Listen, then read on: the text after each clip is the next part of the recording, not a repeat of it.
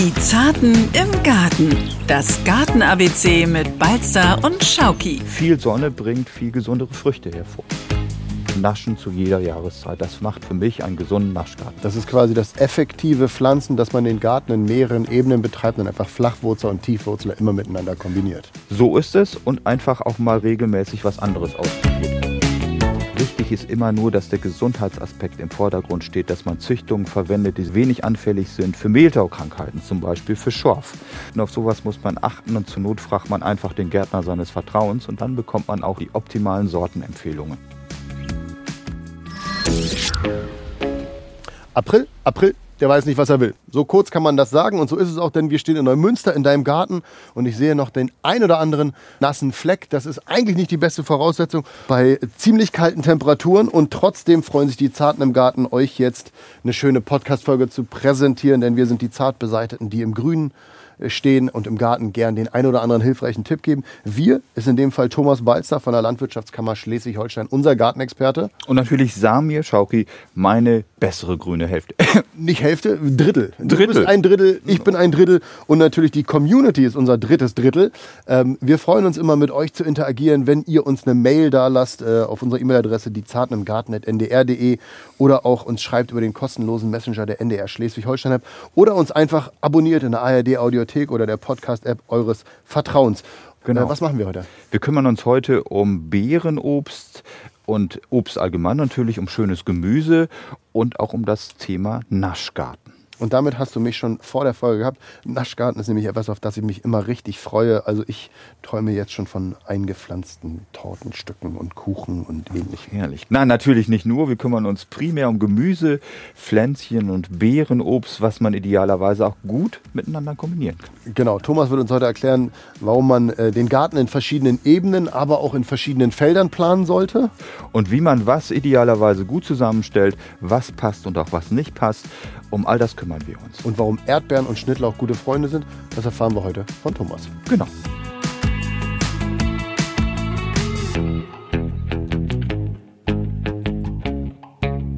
Also Thomas, ich kann sagen, ich bin ganz ehrlich, ich würde jetzt noch nicht draußen gepflanzt werden wollen, weil mir ist persönlich noch zu kalt bei diesem Aprilwetter. Ähm, was für Bedingungen müssen wir denn haben? Wir sollten auf jeden Fall schon mal Bodentemperaturen gleichmäßig über 9 Grad Celsius haben und das ist in den meisten nördlichen Regionen ab Mitte, Ende April der Fall. 9 Grad, hast du gesagt? Ja, da geht es so richtig los und je wärmer es wird, umso schneller geht das Wachstum oder schreitet es voran. Und wohin pflanze ich das denn überhaupt? Nach Möglichkeit an einen Ort, der Nord-Süd ausgerichtet, windgeschützt und luftig ist. Gerade luftig ist wichtig, weil dann Pilzkrankheiten nicht so schnell entstehen können und der Boden muss auf jeden Fall so sein, dass er schnell nach Regenschauern auch wieder abtrocknen kann. Der Boden muss auch humus sein. Daran sollte man insbesondere denken. Damit haben wir jetzt schon mal den Standort und die Bedingungen geklärt. Was kann ich denn jetzt überhaupt schon alles pflanzen? Eine ganze Menge. Obstbäume auf jeden Fall und Gehölze. Jetzt ist Pflanzzeit, die können eine Menge ab und wurzeln auch bei den äh, voranschreitenden Temperaturen super gut ein. Beim ersten zarten Grün im Gemüsebereich sieht es etwas anders aus. Blattsalate zum Beispiel, Spinat und Frühlingskräuter können in den Boden, das ist kein Thema. Und Kartoffeln ab Mitte, Ende April, dann wachsen die auch wunderbar. Und das waren nur einige Beispiele. Wir gucken kurz in den Rückspielen. Wir haben ja vor zwei Folgen ähm, uns schon ein paar Sachen vorgezogen, also Paprika, Tomate, Chili. Ist das jetzt auch schon ein Fall, der raus kann? Nein, das können sie nicht. Man muss erst die Eisheilige mindestens abwarten. Bis dahin müssen die Pflanzen abgehärtet und vorbereitet werden. Wir haben ja nach der Aussaat nochmal das Pikieren, das Umpflanzen vor uns. Und darum müssen diese wärmebedürftigen Pflanzen erst ab Mitte Mai ins Freiland bzw. rausgepflanzt werden. Es sei denn, man hat ein, äh, ja, ein schönes Gewächshaus, dann kann man auch früher agieren. Und noch ganz kurze Frage, was bieten denn die Bäume, du hast ja vorhin gesagt, wir können ja Bäume schon, was bieten die der Natur? eine ganze Menge. Obstgehölze ähm, haben ja nicht nur leckere Früchte, die sind nämlich Lebensraum, wie wir wissen, für Insekten, Vögel, andere Tiere. Sowas brauchen wir eigentlich in jedem Garten. Plus das Obst ist auch nochmal gut für Insekten. Richtig. Es sind offene Blüten. Ich denke an die ganzen Obstgehölze, die wir so haben. Und ohne die wäre so ein Leben ähm, mit den Bienen, mit den Wildbienen und anderen Insekten doch gar nicht denkbar. Und was auch noch wichtig ist, das Fallobst. Davon profitieren sie dann auch im Herbst. Aber bevor was fallen kann, muss was gepflanzt werden. Und wie das geht, das besprechen wir jetzt gleich nach einer kurzen Pause.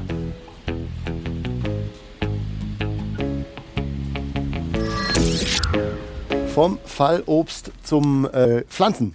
Denn eines bedingt das andere, beziehungsweise das eine gibt es nicht ohne das andere. Und deshalb erstmal die Frage, muss ich alles einzeln pflanzen oder kann ich sagen, ey Mensch, der 12. April, da habe ich Zeit, da pflanze ich jetzt alles Gemüse, was ich habe? Natürlich nicht. Man muss immer so ein bisschen sinnig vorgehen und vor allen Dingen abgestimmt auf das, was man vorhat. Wir haben ganz vergessen zu sagen, jeder hat ja auch unterschiedliche Bedürfnisse. Der eine mag das nicht, der andere jenes nicht. Also von daher sollte man sich auch familienintern bitte vorher schon mal absprechen und gucken, was wer wie mag. Und dementsprechend geht man vor, indem man zum Beispiel auch kurzlebiges Gemüse also Radieschen fallen mir ein, Kresse, Spinat und Salat kombiniert mit langsam wachsenden Arten. Und das sollte man schon bedenken, wenn man in den Garten geht. Und auch, dass man Tiefwurzler neben Flachwurzler setzt. Also Endivien, Kohl und Möhren zum Beispiel neben Gurken, Rettich und Radieschen und immer daran denkt, dass man satzweise pflanzt. Also nicht auf einmal alles kaufen, sondern immer zeitversetzt, dass man auch kontinuierlich nachernten kann. Also dazu gehören zum Beispiel Schnittsalate und Radieschen. Was hat man davon, wenn man alles auf einmal erntet? Dann hat man rote Ohren oder Möhren ähnliches Aussehen. Das will man nicht. Also immer daran denken, dass man zeitversetzt agiert und dass man auch gerne mal Kräuter und Blumen miteinander kombiniert. Auch das passt wunderbar, dass man also den Zierwert äh, mit dem Nutzwert kombiniert. Mir fällt da immer ein, Mangold im Blumenbeet. Sieht toll aus, schmeckt auch gut und wenn der Mangold abgeerntet wird, gibt es Platz für was Neues. Also bei der Zusammenstellung, beim Pflanzen an solche Dinge auf die Basics unbedingt achten. Und wenn man da eine kleine Orientierung braucht, wann was fällig ist, kann man einfach auf ndr.de surfen. Da gibt es den Ratgeber und da gibt es zum Thema Garten einen ganzen Gartenkalender, wo man dann auch sieht, was wann fällig ist, was wann zu ernten ist und was wann zu pflanzen ist. Oder aber uns einfach weiter zuhören oder gegebenenfalls auch bald eine Frage stellen. Geht ganz einfach über unsere E-Mail-Adresse, die zartenimgarten.ndr.de. Einfach kurze Nachricht schreiben oder über den kostenlosen Messenger der NDR Schleswig-Holstein. Und dann kann man das alles erfahren. Wir haben jetzt schon einiges von dir gehört. Gibt es denn noch andere Synergien? Also ich finde, du hast das gerade schön beschrieben mit dem Mangold im Blumenbeet, mhm. aber gibt es noch andere Sachen, Pflanzen, die sich vielleicht gegenseitig unterstützen? So ist es. Also wir haben ja alle schon mal davon gehört von der sogenannten Mischkultur. Also das sind Pflanzen, die sich als Nachbarn einfach wunderbar miteinander verstehen und die dafür echt gut geeignet sind. Mir fällt da immer ein, dass zum Beispiel Schnittlauch zwischen Erdbeeren den Befall mit Grauschimmel vermindert. Das sind solche Geschichten, die auch wirklich stimmen. Oder dass man zum Beispiel Salbei, Rosmarin, Thymian und Minze im Beet haben sollte, die vertreiben durch ihren Anteil an ätherischen Ölen oftmals Blattläuse. Zu allen Lausarten hat sich noch nicht durchgesprochen, aber meistens ist es in der Tat so. Oder beim Kohlweißling ist es so, dass das Bohnenkraut die Bohnenblattlaus in der Tat abschreckt. Das ist so. Ähm, daran sollte man denken. Und ich habe ja gerade die Mischkultur kurz angesprochen, darum geht es ja auch, dass Pflanzen als Nachbarn voneinander profitieren. Und dann gibt es ja auch noch die sogenannte Fruchtfolge. Darauf muss auch geachtet werden, geachtet werden. Also die Abfolge, in der Nutzpflanzen gemäß ihrem Nährstoffbedarf angebaut werden. Okay, das musst du jetzt noch mal ein bisschen genauer erklären. Und ich merke schon, man sollte sich auf jeden Fall einen Gartenplan anlegen. Genau. Aber Fruchtfolge, das mhm. musst du jetzt noch mal ein bisschen auch für mich verständlich erklären. Die Kulturen ähm, wandern sozusagen gruppenabhängig jährlich ein Beet weiter. Wir haben Pflanzen, die gehören zu den stark zehrenden Pflanzen. Kohlsorten, Zucchinis, Gurken, Kartoffeln und Lauch gehören beispielsweise dazu. Und die müssen natürlich so angebaut werden, äh, dass sie am Anfang die meisten Nährstoffe aus dem Beet rausnehmen. Im zweiten Jahr kommen dann die sogenannten Mittelzehrer, die Möhren, Zwiebeln, Kohlrabi gehören dazu, rote Beete und Spinat, Mangold und Schwarzwurzel beispielsweise. Und im dritten Jahr kommen dann die Schwachzehrer äh, mit Erbsen, Feldsalat, Radieschen, Portulak, Bohnen, Pastinaken, viele Kräuter gehören auch dazu, sind das doch relativ viele Pflanzen.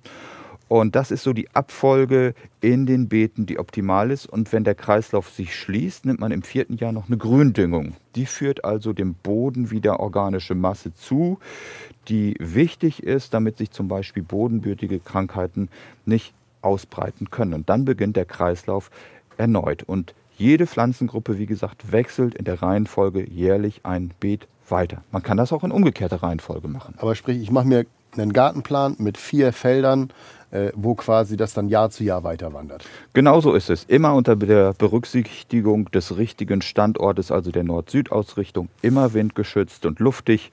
Das ist wichtig. Damit haben wir jetzt, glaube ich, alles Wichtige dazu besprochen. Und deshalb kommen wir jetzt zu dem Part, auf den ich mich gefreut habe, nämlich zum Naschgarten. Lecker, lecker. Ich freue mich ja schon die ganze Zeit wie Bolle auf den Naschgarten.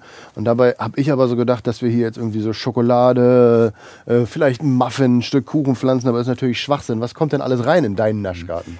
Da fällt mir jetzt als erstes natürlich die Schokomünze ein. Über die haben wir uns auch vor langer Ja, Zeit schon mal unterhalten. Wasser war die lecker. Minze wächst ja unkrautartig. Vielleicht sollte man da ein bisschen aufpassen. Aber jetzt mal erstmal zurück zum Naschgarten. Das ist hier ein Ort, der oftmals nur klein sein muss. An dem essbare Pflanzen gedeihen. Das können Beeren sein, Obst, Gemüse, durchaus auch Kräuter oder wenn man das mag, auch Wildpflanzen. Also ein Löwenzahn beispielsweise als Ersatz für Rauke ist doch gar nicht schlecht. Das junge zarte Grün zumindest, all das gehört da rein und der Anbau gelingt eben auch nicht nur in kleinen Beeten oder auch in Mini-Pflanzgefäßen auf dem Balkon und der Terrasse, sondern vielleicht auch sogar in Mini-Kübeln in der Küche. Auch das Okay, wäre also- denkbar. Ist quasi skalierbar. Genau. Und man sollte dann natürlich seine Eigeninteressen immer in den Vordergrund stellen, also das, was man besonders gerne mag. Und da hast du auch das ein oder andere, ähm, die ein oder andere Spezialität hier in deinem Garten. Ne? Also ich habe gerade schon ein bisschen Genau. gefragt und ich kannte das alles gar nicht, was du hier hast. Also von äh, äh, Aronia, Thaiberry, das musst du beides mal erklären. Das, Ja. Also Aronia kenne ich als Saft. Genau, ähm, sehr Vitamin C-haltig, kommt ja ursprünglich aus den sehr kalten Regionen Europas ähm, und die Aronia melanocarpa, davon gibt es auch einige Sorten. Die schwarze Apfelbeere ist gesund, blüht wunderschön, kriegt eine schöne Herbstfärbung, ist ein Strauch, der aber auch relativ groß und breit werden kann, mehrere Meter schafft er, aber durch Schnittmaßnahmen kann man ihn auch so kultivieren, dass er in großen Gartenkübeln gedeiht. Er geht dann äh, nicht so tief auf den Grund des Pflanzgefäßes, sodass man oben noch Platz hat, zum Beispiel für die eben erwähnte Minze, die man noch dazusetzen kann. Oder man könnte in einem Pflanzgefäß zusammen äh, mit diesem Gehölz noch Schnittlauch Petersilie kombinieren. Dahinter steht jetzt die Thaibeere, äh, die du erwähnt hast. Die ist hervorgegangen in Schottland. Ich glaube, es gibt einen Fluss, der heißt Thai oder Tay, ich weiß nicht, wie man es richtig ausspricht, wahrscheinlich gälisch. Und ähm, diese Kreuzung ist hervorgegangen aus einer Brom- und Himbeere. Schmeckt aber mehr so wie eine säuerliche Himbeere. Ganz lecker. Kann zwar ein paar Meter Wuchshöhe erreichen, aber warum sollte man auch nicht ein mobiles Rankgerüst in einem großen Topf installieren können? Wäre auch eine gute Möglichkeit. Und das Gute ist, wenn das quasi aus Schottland oder in kälteren Regionen kommt, dann ist das hier für Schleswig-Holstein auch wie gemacht, oder? Kein Problem, ist widerstandsfähig und robust, trägt an den jungen Trieben am besten. Die alten werden rausgeschnitten und dann hat man jedes Jahr einen gesunden Ertrag und diese Pflanze bringt auf wenig Fläche wirklich viel hervor. Das darf man nicht vergessen. Also im Prinzip genau das, was du beim Naschgarten so gut findest. Was kommt noch rein in den Naschgarten? Auf jeden Fall etwas, was den Untergrund, also den Kübel, gut füllt. Ich habe hier so eine Schale. Und da habe ich jetzt beispielsweise neben dem bekannten Thymian, der Petersilie und dem Schnittknoblauch Bärlauch drin. Das ist auch was ganz Typisches in unseren Regionen. Eine tolle Pflanze, äh, die ja auch ihren Bärlauchduft hinterlässt. So ein bisschen an Knoblauch erinnert. Toll blüht. Die ersten Blütenknospen sind schon zu sehen, auch für die Insektenwelt von Bedeutung. Und daraus lässt sich ein tolles Pesto herstellen. Die kleinen Zwiebelchen vermehren sich am zusagenden Standort, der nicht zu sonnig sein darf. Wunderbar. Hier in Schleswig-Holstein gibt es viele Regionen, wo sie auch in der Natur vorkommt. Bitte dort nicht entnehmen. An der Wakenitz in Lübeck zum Beispiel. Gibt es beim Gärtner zu kaufen. Wunderbar geeignet für kleinere Beete, aber zum Teil auch für große Gartenkübel überhaupt kein Problem. Und das äh, Schöne ist, äh, schmeckt die Knoblauch, aber ohne den Duft. Genau. Und, in so einem kleinen Kübel hat man hier quasi so einen richtig schönen Küchengarten auf einer Fläche, die kleiner ist, als wenn man aus einem Fußball die Luft rauslässt. Richtig. Und wenn man jetzt noch mehr Lust haben sollte auf anderes Obst, könnte man, das sieht man hier, ich habe einmal eine Pflanze im Beet stehen, Säulenäpfel oder Säulenobstpflanzen. Es gibt auch richtig schöne Gewächse, die nur einen Haupttrieb sozusagen haben und auf kleinen Spießen um den Stamm verteilt entstehen dann Mini-Zweige, die die Frucht hervorbringen. Auch das ist ein tolles Gewächs, was auf wenig Fläche für guten Ertrag sorgt, in Kübeln und in kleinen Beeten kultiviert werden kann und super zu unterpflanzen ist mit Zitronenmelisse, mit Schnittlauch, mit Schnittknoblauch, den haben wir eben schon mal erwähnt, und auch mit Radieschen, mit Basilikum und dergleichen mehr zu einem späteren Zeitpunkt. Tolle Sache. Man erntet oben zum Herbst die reifen Früchte, hat unten ähm, spätestens ab dem Frühling wechselnde Kulturen, die man in der Küche einsetzen kann. Das ist Naschen zu jeder Jahreszeit. Das macht für mich einen gesunden Naschgarten. Das ist quasi das, das effektive Pflanzen, dass man den Garten in mehreren Ebenen betreibt und einfach Flachwurzel und Tiefwurzel immer miteinander kombiniert. So ist es und einfach auch mal regelmäßig was anderes ausprobiert. Es gibt im Gemüsebereich immer mal wieder neue Sorten, die man antesten kann. Wichtig ist immer nur, dass der Gesundheitsaspekt im Vordergrund steht, dass man Züchtungen verwendet, die sind wenig oder wenig anfällig sind für Mehltaukrankheiten, zum Beispiel für Schorf. Für ähm, bodenbürtige Krankheiten, auf sowas muss man achten und zur Not fragt man einfach den Gärtner seines Vertrauens und dann bekommt man auch die richtigen, die optimalen Sortenempfehlungen.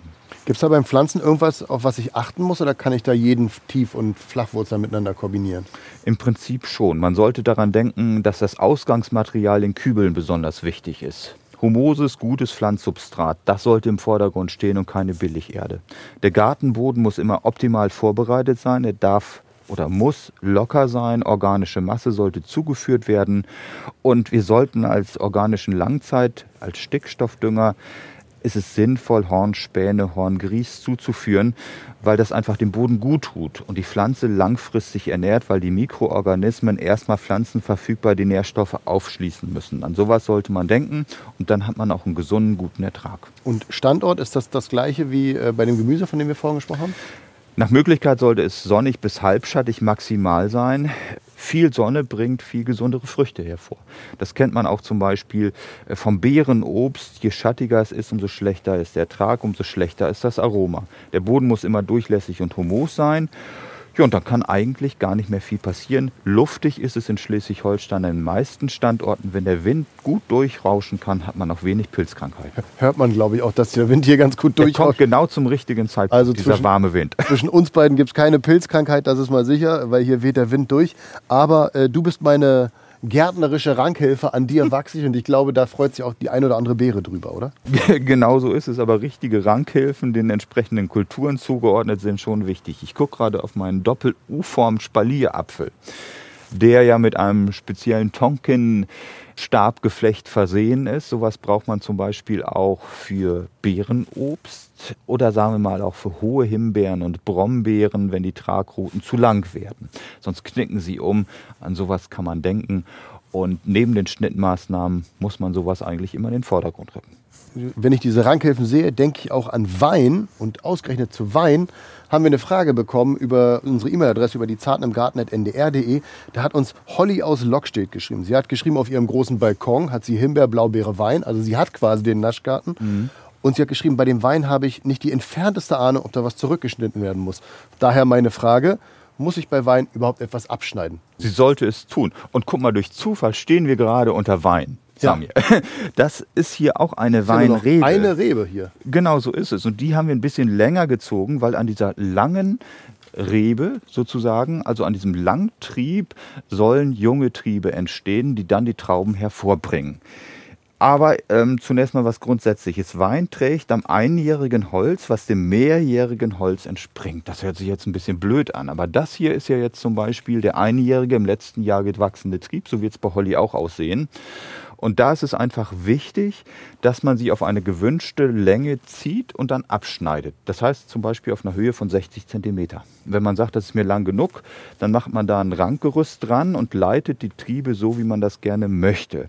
Und das geht wie folgt. Das ist nämlich gar nicht so schwer.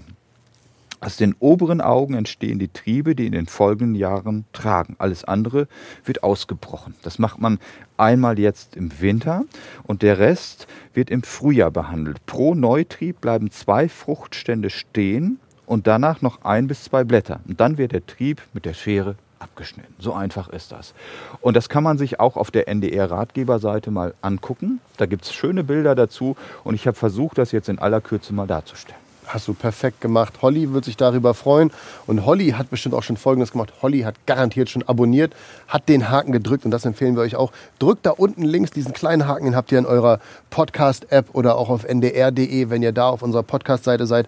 Oder aber auch in der ARD-Mediathek, da könnt ihr auch die Sendung abonnieren. Einfach mal machen und dann werdet ihr weiter mit äh, den neuesten Infos rund um den Garten versorgt. Und wenn ihr eine Frage habt, dann kennt ihr schon die E-Mail-Adresse, die zartenimgarten.ndr.de und dann könnt ihr euch da äh, eurer Fragen entledigen. Balster wird sie garantiert beantworten. Und jetzt kommen wir zu unserem Highlight am Ende der Folge. Balsters botanisches Gartengurdi. Heute das botanische Gartengurdi der Blauregen, eine Pflanze, von der wir wissen, dass sie euch wahnsinnig interessiert, die jetzt viel nachgefragt wird und worüber viel gesprochen wird. Mir selber sagt sie gar nichts. Warum ist sie denn jetzt angesagt und wie sieht sie aus? Sie ist einfach sehr edel, blüht wunderschön. Und wir unterscheiden hier den japanischen Blauregen Wisteria floribunda, der übrigens rechtswindend ist mit seinen starken Trieben, und den chinesischen Blauregen Wisteria sinensis, linkswindend. Wisterien werden die Pflanzen auch genannt. Oder auch Glycinen. Sie sind sommergrün, diese Pflanzen, enorm starkwüchsig und sehr hochwerdend. Also das kann sogar bedeuten bis zu 12 Meter hoch und 10 Meter breit. Und wir brauchen, wenn wir sie im Garten haben, auf jeden Fall an starken äh, Pergolen, an Hauswänden, an Rankrüsten, die was aushalten können, weil die sogar Regenrohre und Dachrinnen zusammendrücken. Also bitte dran denken, das sind solche dominanten, starkwüchsigen Pflanzen, die wirklich sich entfalten müssen und die müssen im Zaum gehalten werden. Also die, die, die Boa-Konstruktor der Pflanzenwelt. Genau, sozusagen. Aber es sind eben tolle Sorten, die nicht nur blau blühen. Mittlerweile gibt es nämlich auch ähm, hellrosafarbige Sorten und weißblühende Sorten, die richtig schick sind. Die haben duftende Blütentrauben im Mai, Juni, die bis zu 50 cm lang werden. Je nach Sorte oftmals auch toll duften und unglaublich viele Insekten anlocken. Das darf man einfach nicht vergessen. Und ähm, sie brauchen für eine gute Blüte aber unbedingt einen frischen bis feuchten, richtig nährstoffreichen, lockeren, durchlässigen Boden. Sie sind wärmeliebend und hitzeverträglich, was auch und ganz wichtig ist. Was passt zu ihr? Weil du hast jetzt schon erklärt, äh, wovon, wer davon profitiert, wo man sie pflanzt, aber was passt zu ihr? Mit was kann man sie kombinieren? Im Garten denke ich besonders an Iris, an Akelei und Zierlauche und dann entfaltet sich ihr Charme richtig, weil das ein ganz tolles Kontrastprogramm darstellt. Und wenn man nicht den Platz hat und vielleicht auch kein Rankgerüst haben will, das fällt mir gerade ein, kann man auch noch eine Hochstammsorte beziehen. Wir waren ja schon mal bei Matthias Münster ähm, in seiner Baumschule. Der hat nicht nur Klematis, sondern auch Wisterien. Und dort. Klematis Crack, ich habe Genau. Nicht. Und da ist die Sorte Blue Dream entstanden oder gezüchtet worden, die wunderschön blau blüht und eben auch ganz, ganz doll von Bienen, Hummeln und anderen Insektenarten beflogen wird. Die ist wunderschön in einem Rundbeet, im großen Garten vielleicht. Da macht sie sich wunder, wunderschön. Und weil sie eben so toll blüht und so toll duftet, gehört sie in die Gärten unbedingt rein. Und ich kann mir viele Pflanzen vorstellen, die schön sind, aber keine, die noch schöner ist. Und äh, wie du schon gesagt hast, made in SH, zumindest die eine Züchtung. Ähm, deshalb gehe ich aus, dass, äh, davon aus, dass sie winterhart ist absolut winterhart, sehr robust und ähm, ja, einfach wunderschön. Und dieser regionale Aspekt ist einfach so wichtig, weil sie mit diesem Klima optimal klarkommt. Und damit sind wir auch schon am Ende der Folge angekommen. Kurzer Ausblick, äh, was kommt in zwei Wochen dran?